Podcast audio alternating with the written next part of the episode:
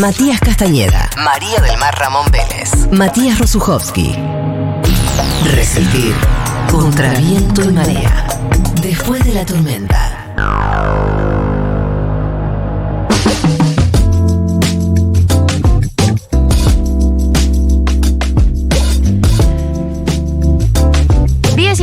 ...19.33 en la República Argentina. Estamos acá sentadas y sentados con el bienísimo Diego Genut. Yo digo Diego Genut. ¿Cómo lo dices tú, Diego Genut? Cada uno lo dice como, como le parece. que da, da rienda suelta a la, a la creatividad. Eh, no sé si hace falta la presentación. Para nosotros que estamos acá y, y- y somos muy fans tuyos, eh, es un honor y casi redundante decir eh, uno de los mejores periodistas políticos de la Argentina. Bueno, trabaja muchas gracias, muchas gracias. como editor eh, y columnista en el sitio de la política online, sitio que amamos eh, intensamente. Hace poco estuvo Nacho Fianza acá. Ah, bien. Somos fans, somos fans. Y ahora vamos a hablar de en la revista del poder, la historia no publicitaria de Massa. ¿Lo publicaste hace cuánto?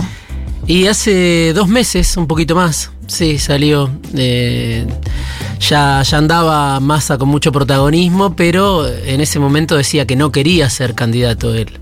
Que era joven, cosa difícil de creer para alguien que hace 10 años que quiere ser presidente. Pero bueno, estaba como entretenía a, su audiencia, a su platea cautiva con ese discurso de yo no puedo ser ministro y candidato. Y bueno, es un trabajo que lleva mucho tiempo y la editorial Siglo XXI dijo hay que sacarlo este año, hay que reeditarlo, hay que volver a actualizar aquella biografía que yo había hecho en el año 2015 y bueno, salió y desde el viernes 24 es como que explotó el Claro. libro. Por supuesto, claro, Sí. fue un- un- una jugada, eh, un muy buen timing. ¿Vos eh, pudiste anticipar la, la jugada de, de Massa eh, ese, ese viernes?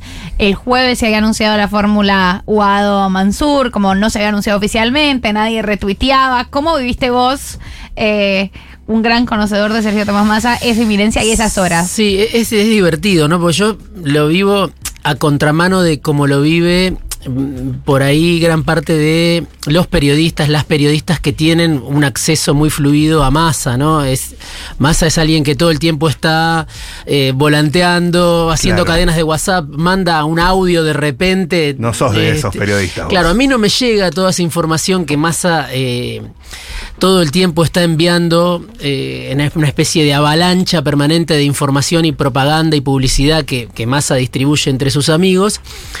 Y sin embargo, ese viernes yo sentía que eh, las cosas no iban a terminar así. Obviamente no sabía, no me imaginaba que iba a ser el candidato único del Frente de Todos y que los iba a voltear, a arrasar al resto de los candidatos.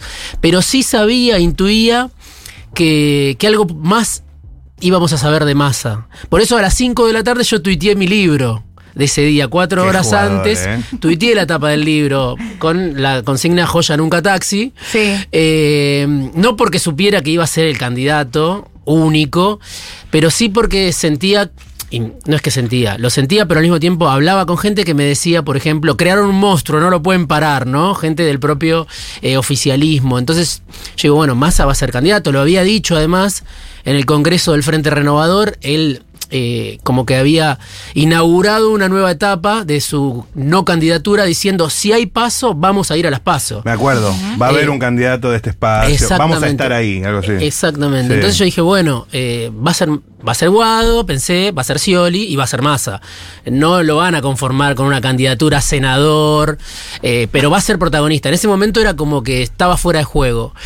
Y cuando uno hablaba con funcionarios, con ministros, con, con gente que estaba ahí en la, en la trastienda, no te decían va a ser candidato, pero te decían Massa está a los tiros. Y uno miraba alguna, algunas usinas por donde circula la información de Massa y también era extraña la situación, porque era como que ya se había cerrado la candidatura de Massa puertas adentro, esto es lo que yo interpreto, y los habituales voceros de Massa no lo sabían. Claro. Y estaban desconsolados. Y estaban diciendo, Sergio tendría que haber agarrado, Sergio esto, Sergio lo otro, o cómo Cristina no le dio este, la candidatura. Eso era lo que circulaba si uno leía eh, lo que difundían los amigos de Massa a las 5 de la tarde, a las 4 de la tarde, pero evidentemente ya estaba la candidatura, solo que Massa ya no necesitaba más a sus voceros porque ya tenía resuelto eh, el acuerdo, la candidatura única.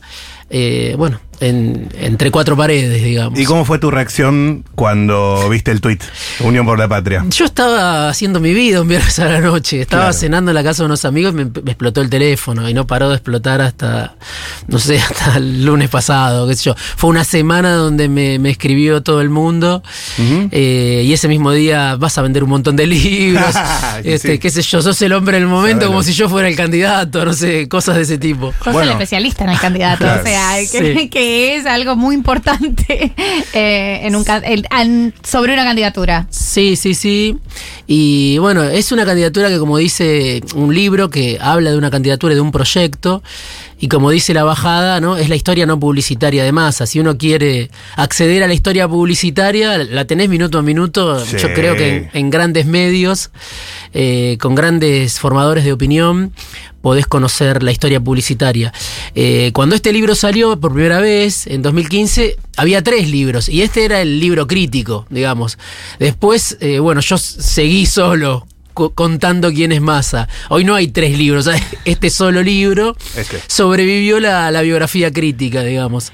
Diego, eh, una, una preguntita. Hay una frase que circula mucho sobre Massa, que, que, que también hemos repetido en esta mesa, eh, que le gusta mucho a nuestro compañero Matías Castañeda, una pequeña síntesis eh, de, la, de las formas políticas de Massa, pero se ha escuchado en distintas partes, que es Massa tiene el ADN del traidor.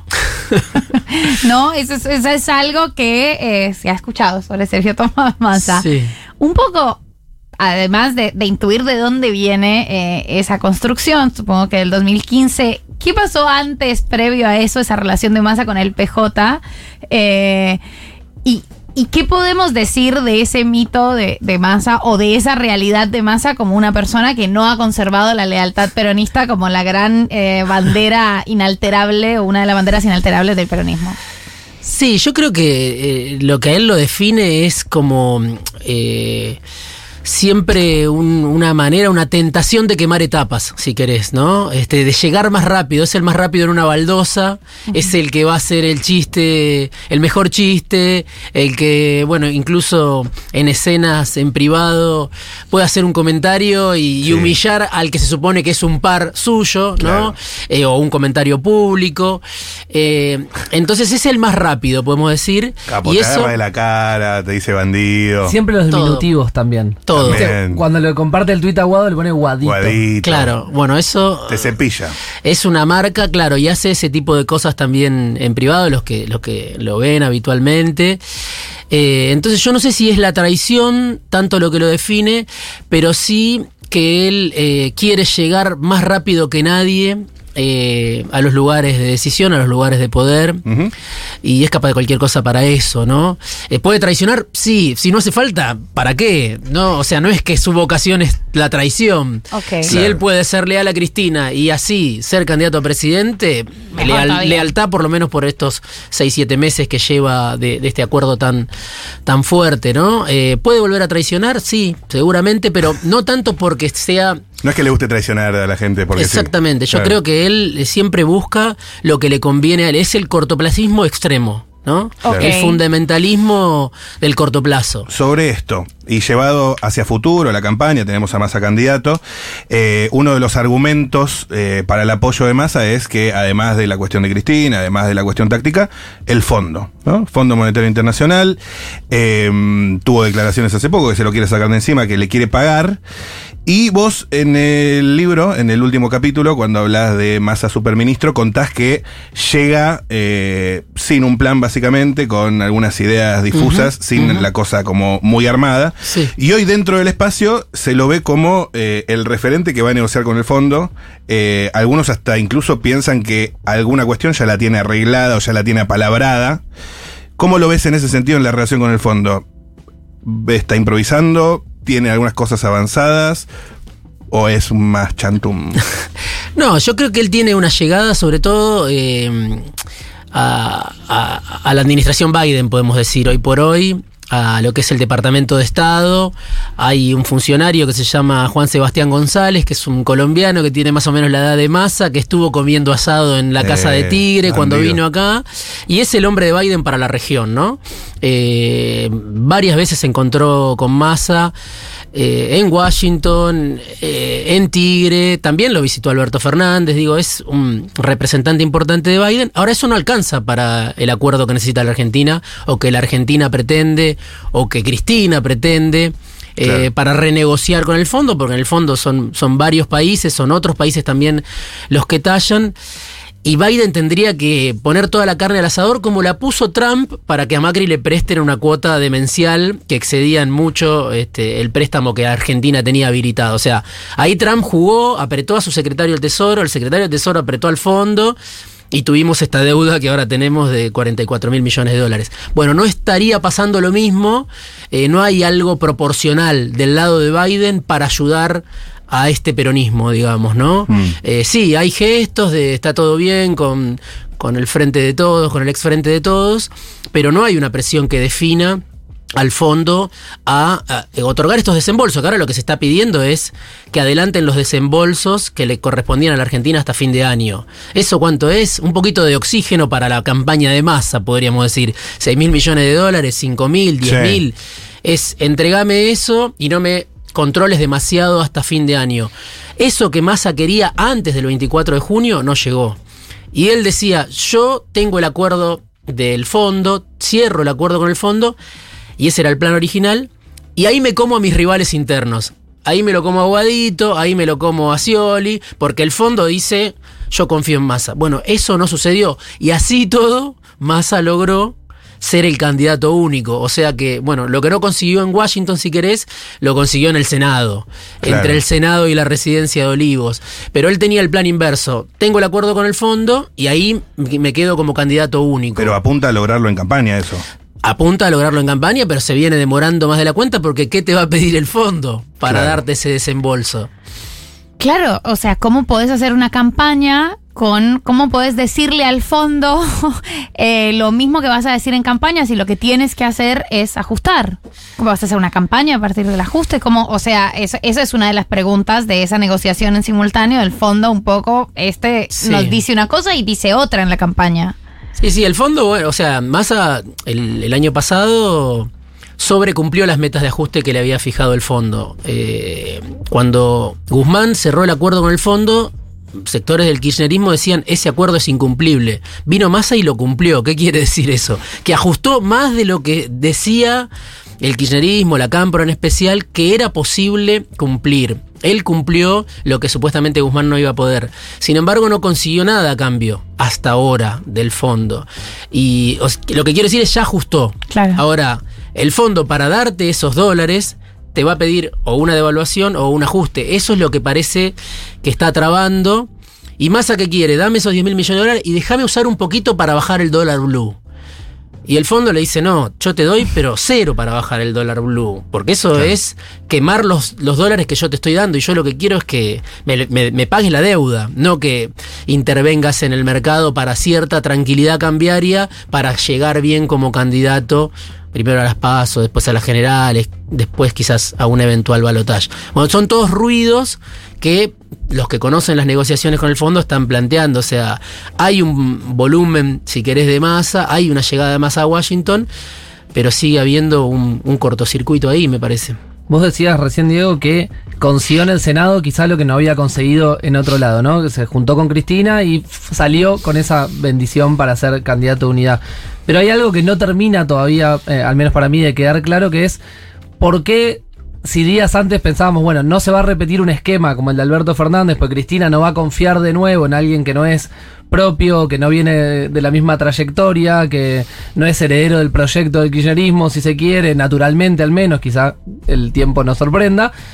¿Qué, qué crees que fue lo que hizo que Cristina finalmente diga, bueno, sí, vamos a intentar de nuevo apostar a otra figura. Digo, en su momento, cuando, cuando fue la definición de Alberto Fernández, había hablado que en esos días otra opción era Felipe Solá, y que le preguntó por qué, si quería ser presidente y para qué, y Felipe Solá no, lo no la supo convencer. Bueno, Massa la habrá convencido, pienso que. ¿Qué habrá dicho si le hizo esa misma pregunta?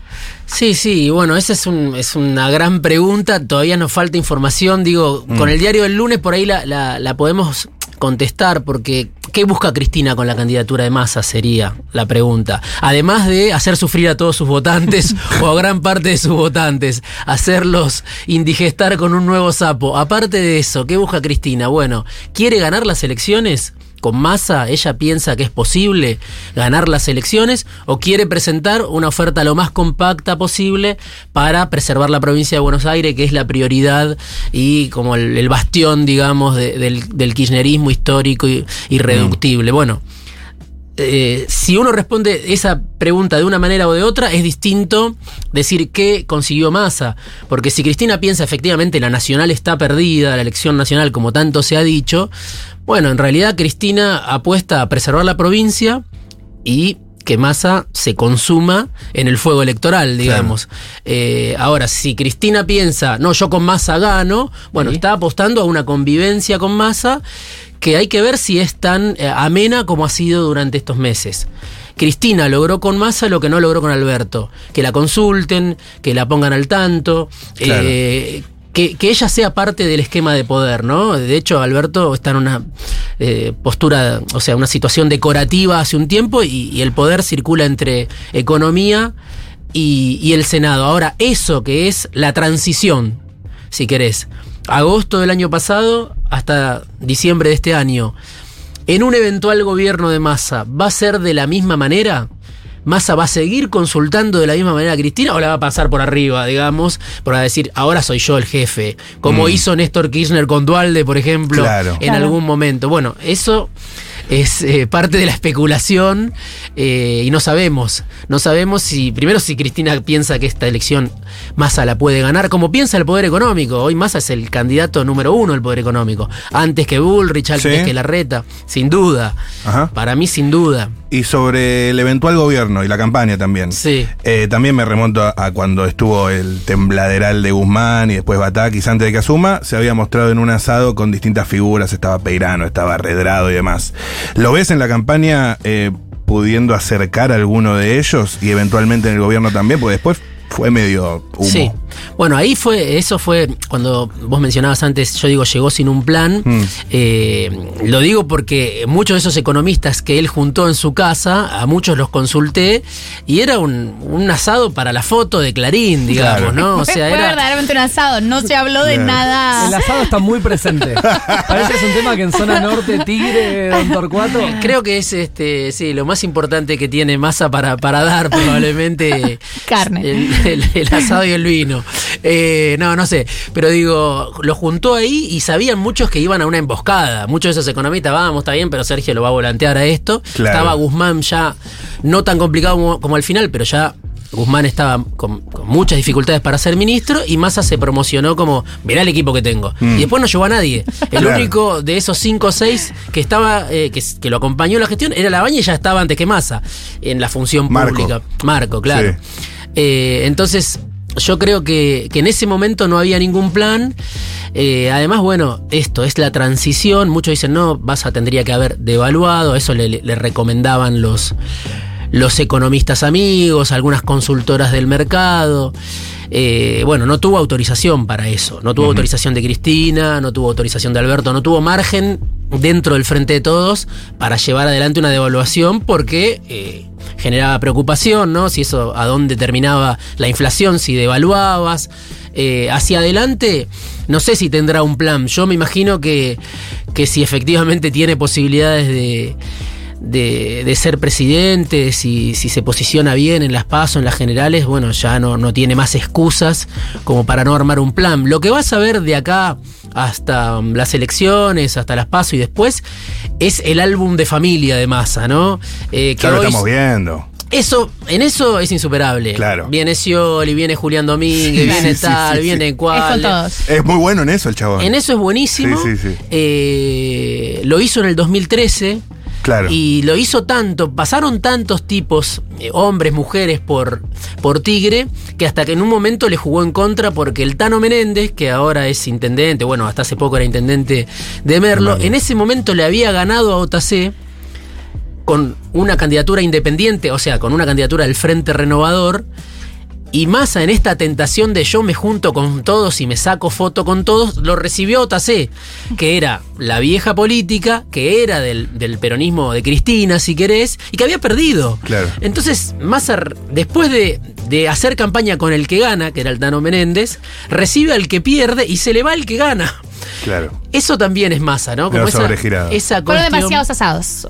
esa cuestión de mostrar todo el tiempo que están todos con él, ¿no? Diego, hay una cuestión sobre esto y, que mencionabas en, esa síntesis que hiciste eh, de, que es el candidato del poder económico y justo hablábamos eh, en las noticias.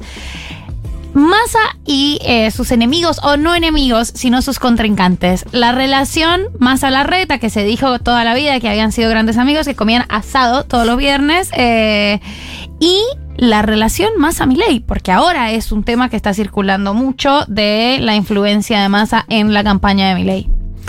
Sí, bueno, con la reta es, eh, son eh, políticos, si querés, eh, cortados, no sé si por la misma tijera, pero por, por, por una tijera muy parecida, ¿no?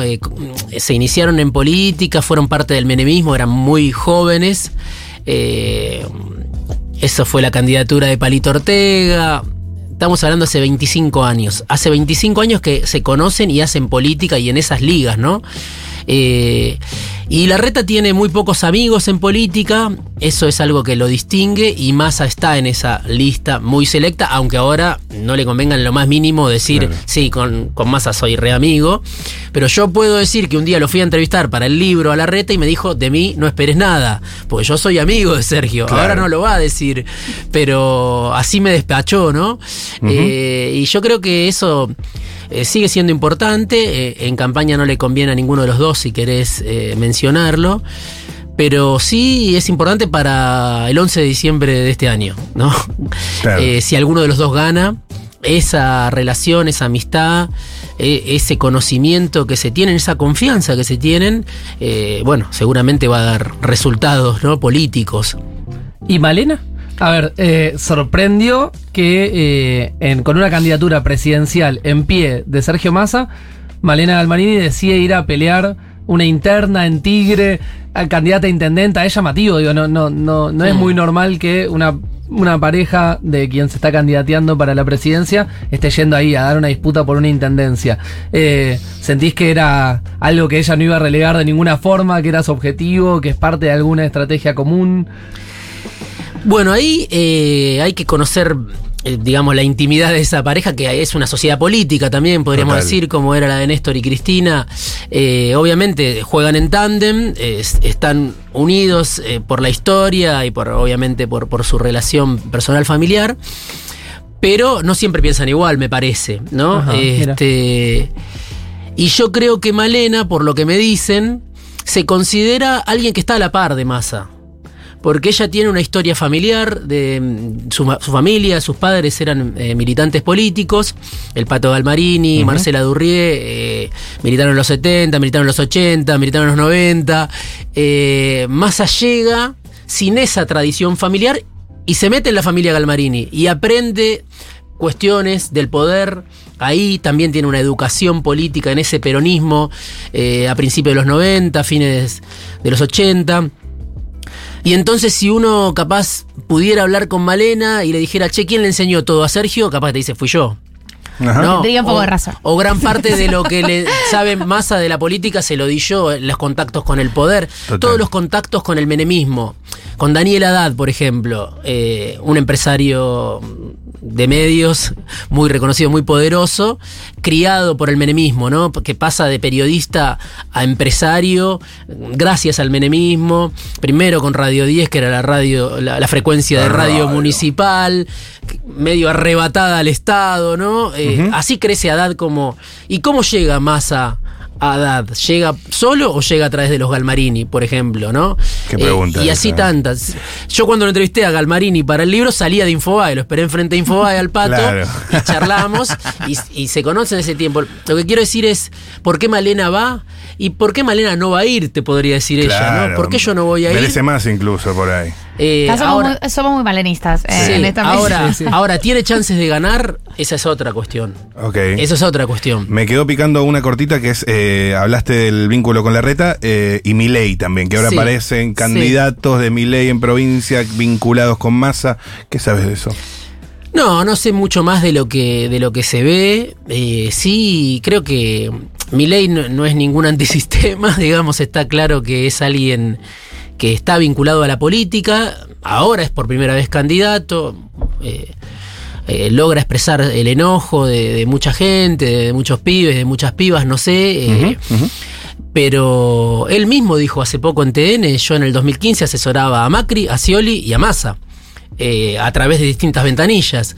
Entonces asesoraba a través de Guillermo Nielsen, que bueno, fue funcionario de la Baña, fue funcionario de este gobierno también. Sí. Asesoraba a Massa, a través de Melcorian asesoraba a Macri, eh, no recuerdo a través de quién asesoraba a Scioli, esto contado por Milei. Entonces digo, Massa lo conoce perfectamente a Milei. Eh, y después está esa fantasía que un poco de, de verdad tiene de, bueno, al peronismo oficialista le conviene un Milei que esté fuerte, ¿no? Eh, eso ¿Qué quiere decir? Que simplemente le conviene y el peronismo se sienta a esperar que a Milei le vaya bien, este, prende velas o lo financia alguien del peronismo y le dice, Javier, lo que necesites, ¿no? O sea, con cinco puntos de Milei en provincia de Buenos Aires, Cristina retiene la provincia, eh, Claro. Kisilov retiene la provincia. Bueno, eso es un escenario. Lo que pasa que hasta hace tres meses Milei ya había crecido demasiado, ya eh, había dejado de ser un juego, había dejado de ser un tercer actor que por ahí te ayuda a retener la provincia y se convirtió en una amenaza.